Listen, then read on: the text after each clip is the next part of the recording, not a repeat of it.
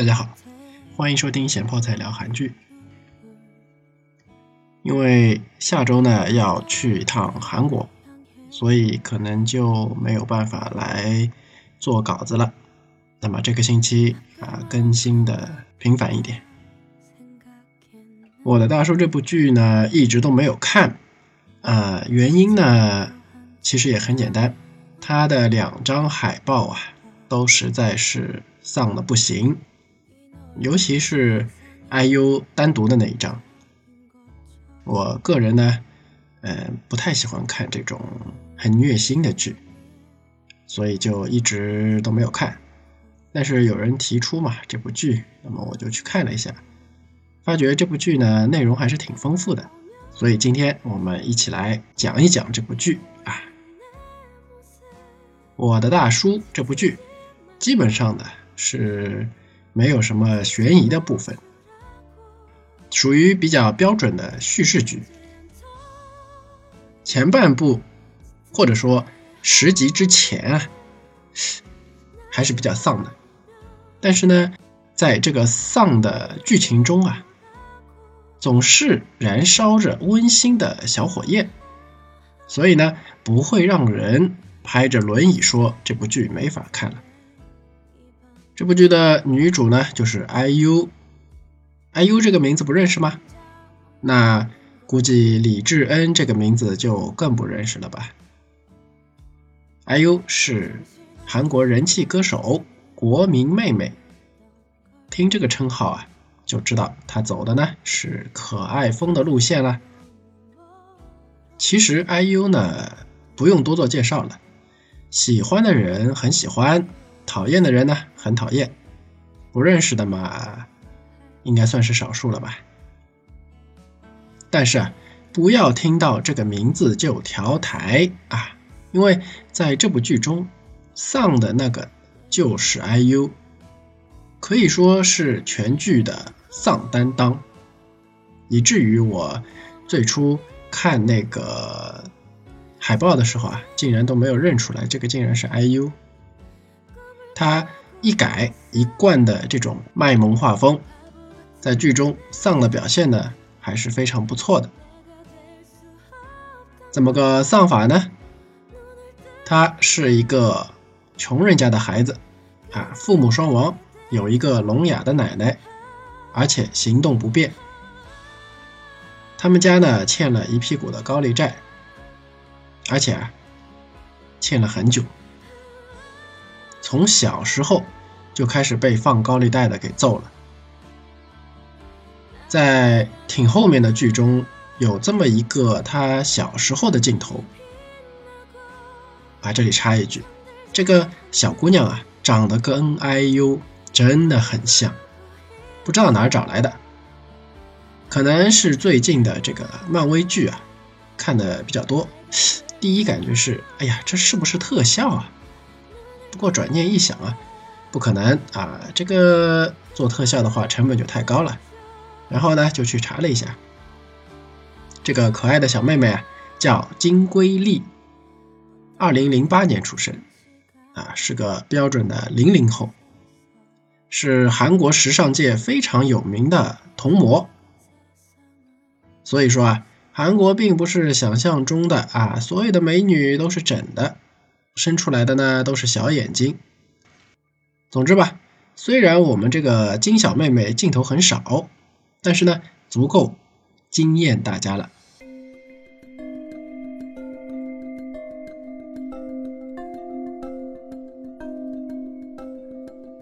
说回剧中啊，IU 在这部剧中的角色呢是叫李知安啊，和真名就一个安字不一样，我们就叫他小安吧。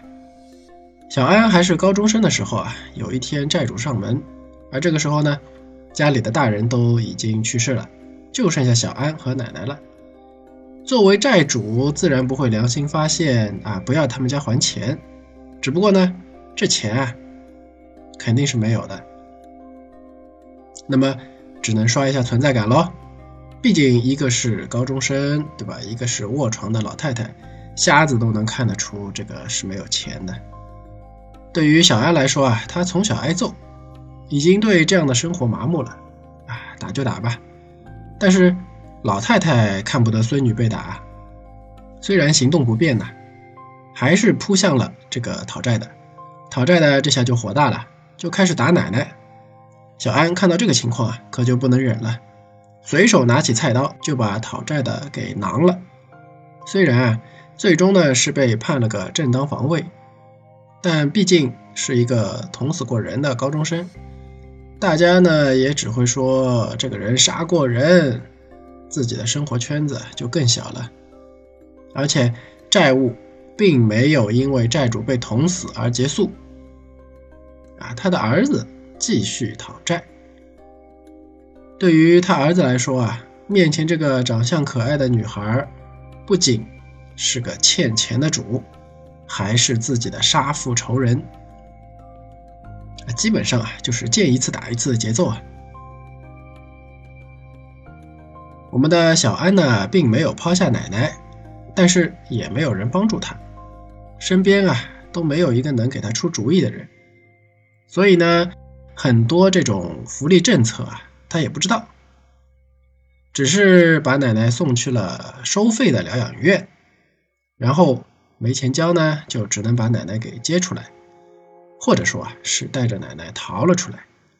对于小安来说，这个年纪呢，承受了太多的生活压力，所以他一直是面无表情的，不会因为被讨债的捉到打了一顿就蹲着哭，也不会因为奶奶在疗养院的时候，疗养院打电话过来催钱而抓头发刷手机。会在奶奶面前露出疲惫的微笑，似乎不管发生什么事情啊，他都可以从容的接受。对他来说啊，没有梦想，就像《银魂》里说的那样，光是活着就竭尽全力了。和剧中男主角对他的评价是一样的，他只是承受了太多不该他这个年纪承受的压力。才会让他像卷起的刺猬一样，不让任何人靠近。这么个背景之下啊，IU 在剧中呢，除了结局，基本上啊，全剧都是死人白的贫血妆，加上永远的黑眼圈妆，因为他就是在不停的打工赚钱还高利贷。你说这个背景，这个外观，丧不丧？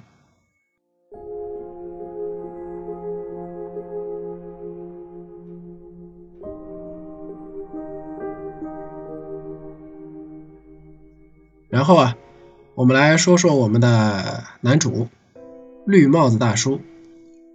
这个大叔呢，李善均饰演的朴东勋啊，那我们就叫他东哥吧。家里三兄弟啊，他排行老二，是一个结构工程师，基本上呢就是建筑物的医生啊。一栋楼不是你画了图纸就能开工的。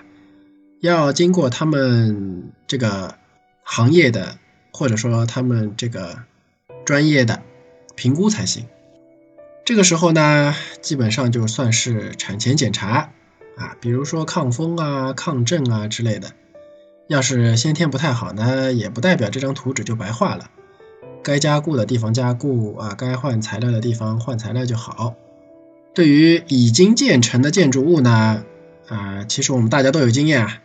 那些高楼呢，在刮大风的时候是会晃的，而且一幢楼啊，这儿有点裂痕啊，那儿有点裂开啊，也算是比较正常的。但是这个究竟会不会影响这种楼的坚固程度呢？说白了就是这种楼会不会塌呀？那么也是由他们这个行业或者说他们这个专业的工程师来做评估的。总之就是个看数据吃饭的人吧，性格呢比较耿直，啊也比较怂。李善均的重低音声线呢，虽然是我很喜欢的，但是他主演的大叔啊，总是一副怂包样，让人在剧中看到这张脸啊，就觉得他就是个怂包了。在这部剧里呢。他不算怂，算直啊，直男的直，工程师嘛。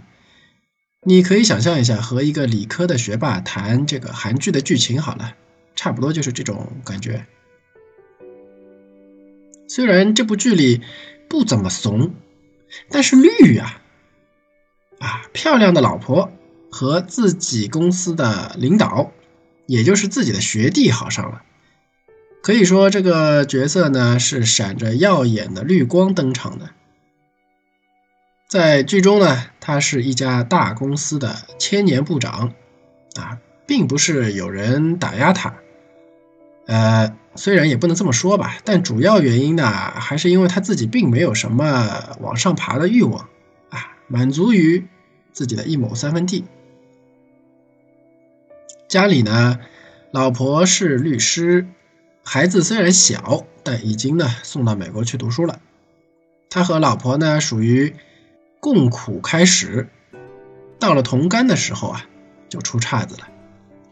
他老婆。在成为他老婆之前，老婆的老妈呢身体就不太好，男主呢又是出医药费又是照顾，所以估计，呃，嫁给男主的时候啊，他老婆是感动的成分更多一点。然而呢，他老婆又和他公司的上司在大学就认识啊，一个社团的，上面也说了是东哥的学弟，年轻有为有野心。在公司里面，算是大 boss 下面两个对立集团其中之一的头头，算得上是一人之下万人之上的这种感觉了吧？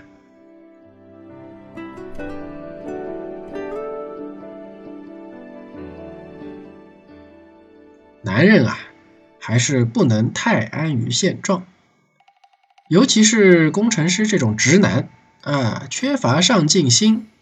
又三棍子打不出个闷屁的人呐，老婆呢就很容易被人拐跑的。不知道是应该说还好，还是说别的呢？东哥的老婆啊，确实是感情上爱上了那个野男人，并且啊身体出轨了。但是这个野男人啊，并不想拐走这个小安嘴里的大妈。婚都结了，孩子都生了，对吧？而对方呢，年轻的钻石王老五啊，或者说王小五，一起偷偷情啊，这个没有问题。结婚，你觉得有多大的可能性啊？但是爱情总是盲目的，家里呢有这个不求上进的直男做对比，啊，油嘴滑舌的年轻管理层啊。自然呢，很轻松的就能聊到这个起初结婚的时候，爱情基础就不是很扎实的人妻了。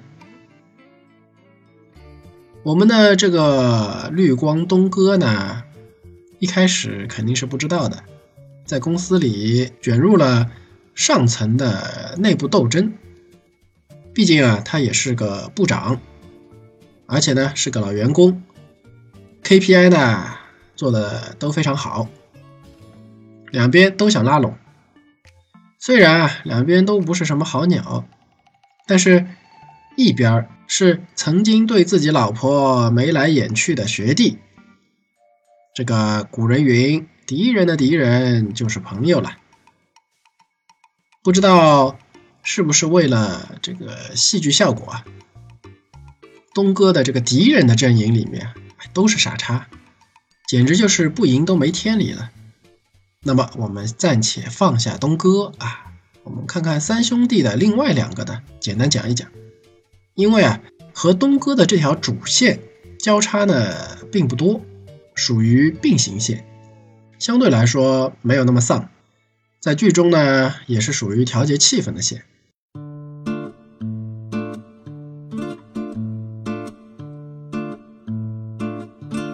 三个兄弟的大哥。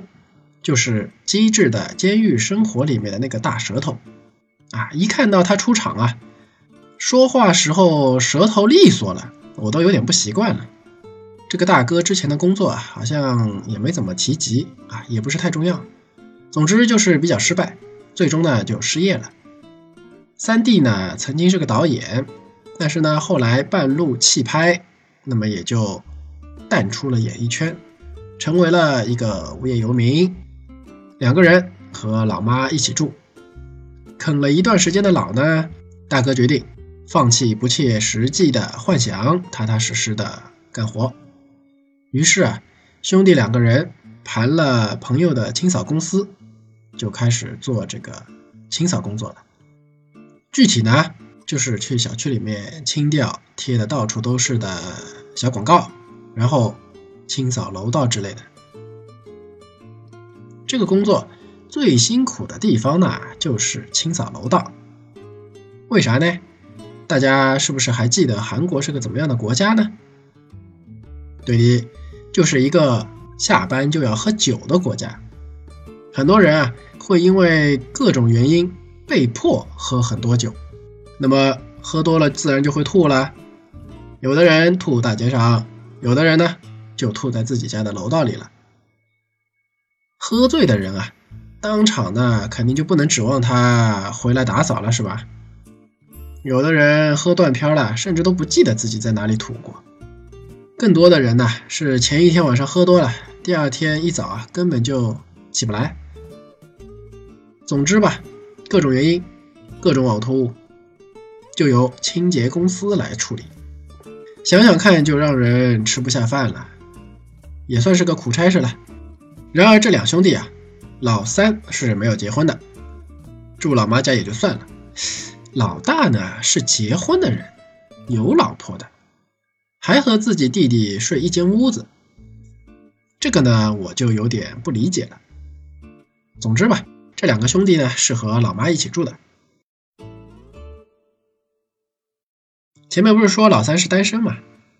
然后他们在清理某小区的时候啊，无意中遇到了之前的一个女演员，就是一个演技差到老三弃剧的这么一个女演员。继续呢还在演艺圈里摸爬滚打，只不过日子不怎么好。天天借酒消愁，看他可怜啊，三弟呢就留了张名片，让他要是吐了，就打电话给他们清理公司啊，及时的清理掉，因为已经不是一次两次吐在别人家门口了，邻居都要爆炸了。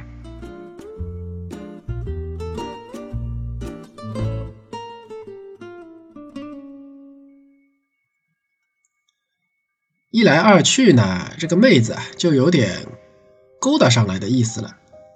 但是老三就是没有任何反应，一副看破红尘、阿弥陀佛的样子。美女找上门呢，总是一副你好烦的表情。对于对方的示好呢，完全不接受。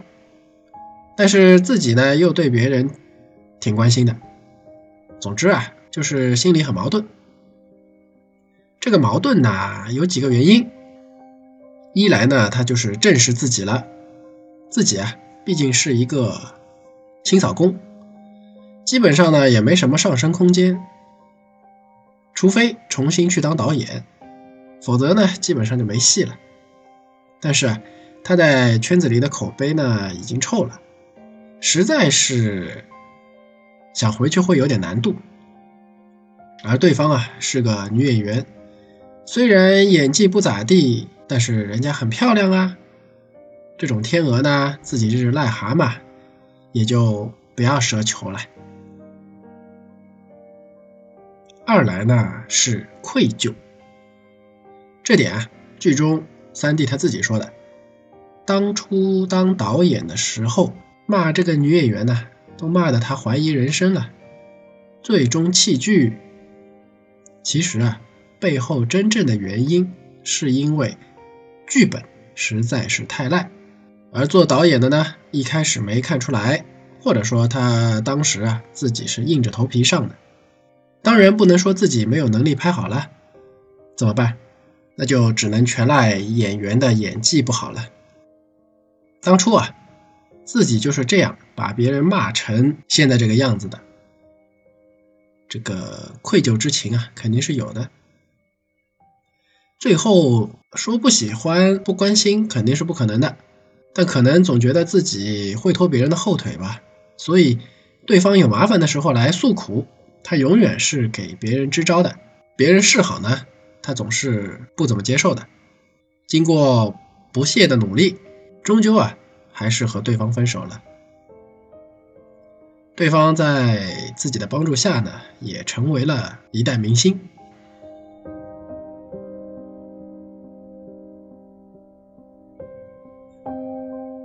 有时候啊，别人说你不行啊，未必是你真的不行，也有可能是别人在转移问题的焦点。要是像三弟那个妹子那样全盘接受啊。很容易就开始自我怀疑，最终呢，自我否定。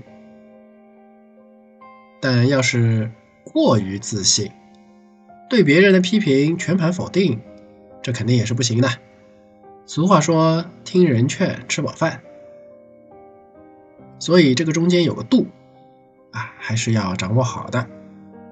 要有自信，也要能够客观的接受别人的批评。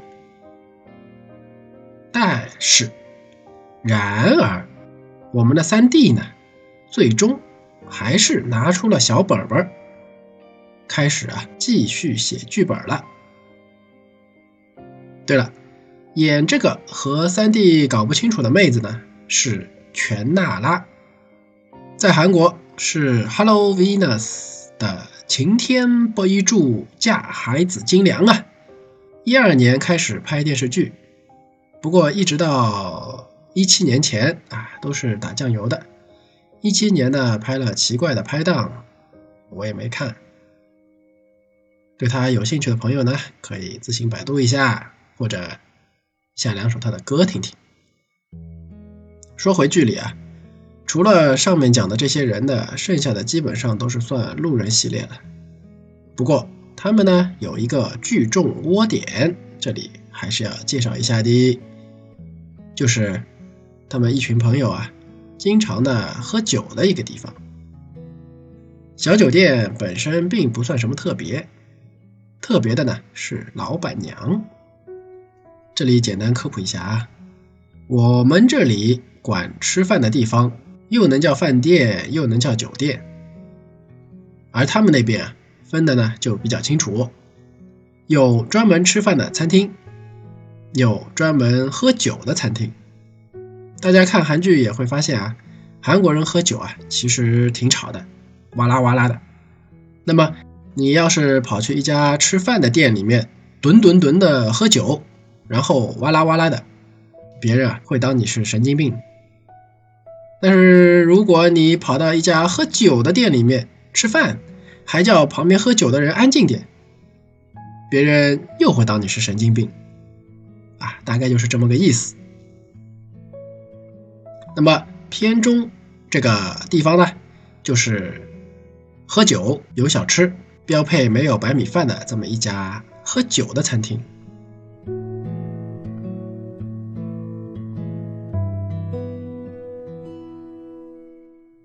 说回老板娘啊，呃，在同一个小区里面，那么自然乡里乡亲的，大家都从小认识。这个老板娘呢，看着年纪也不算很大，风韵犹存，但是却没有男人，给人一种丧偶的女老板的感觉。店里面提供的热炒呢，都是老板娘亲自下厨的，两把刷子还是有的。这个老板娘奇特啊，就奇特在她的爱情经历上，她的男票啊。曾经呢，也是大家的小伙伴二十年前，突然有一天就跑去出家了。那这个老板娘呢，性格也是刚烈啊，各种找，没找到，然后她就苦等了二十年，终于有一天啊，无意中在我们绿灯哥的手机里面看到，竟然是和自己的。那个失踪了二十年的男票在发消息，就冲到庙里面去找男票了。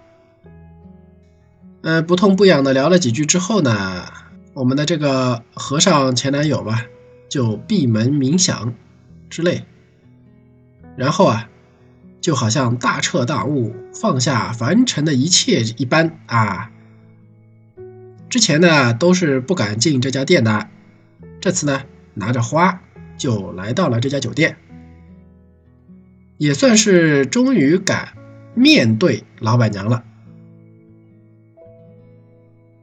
然而，究竟是回到老板娘身边呢，还是来表示自己六根已经清净了呢？啊，我是没有看出来。老板娘问他的时候啊。这个小和尚用一个迷之微笑做了回答，所以他究竟是怎么想的？大家看了剧以后啊，自己去悟吧。剧中他在男主表示很累的时候呢，回了一条消息，还挺鸡汤的。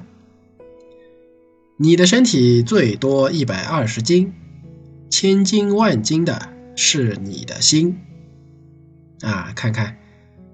这标准的鸡汤文呢？然而啊，我反手就百度了一下，发现我们的男主啊是一百四十斤。大师啊，你低估了你朋友的体重啊！是不是可以理解成瘦子不能理解胖子的苦呢？啊，不知不觉，这个今天就已经聊了这么多了。篇幅关系吧，接下去的内容啊，我们下期再聊。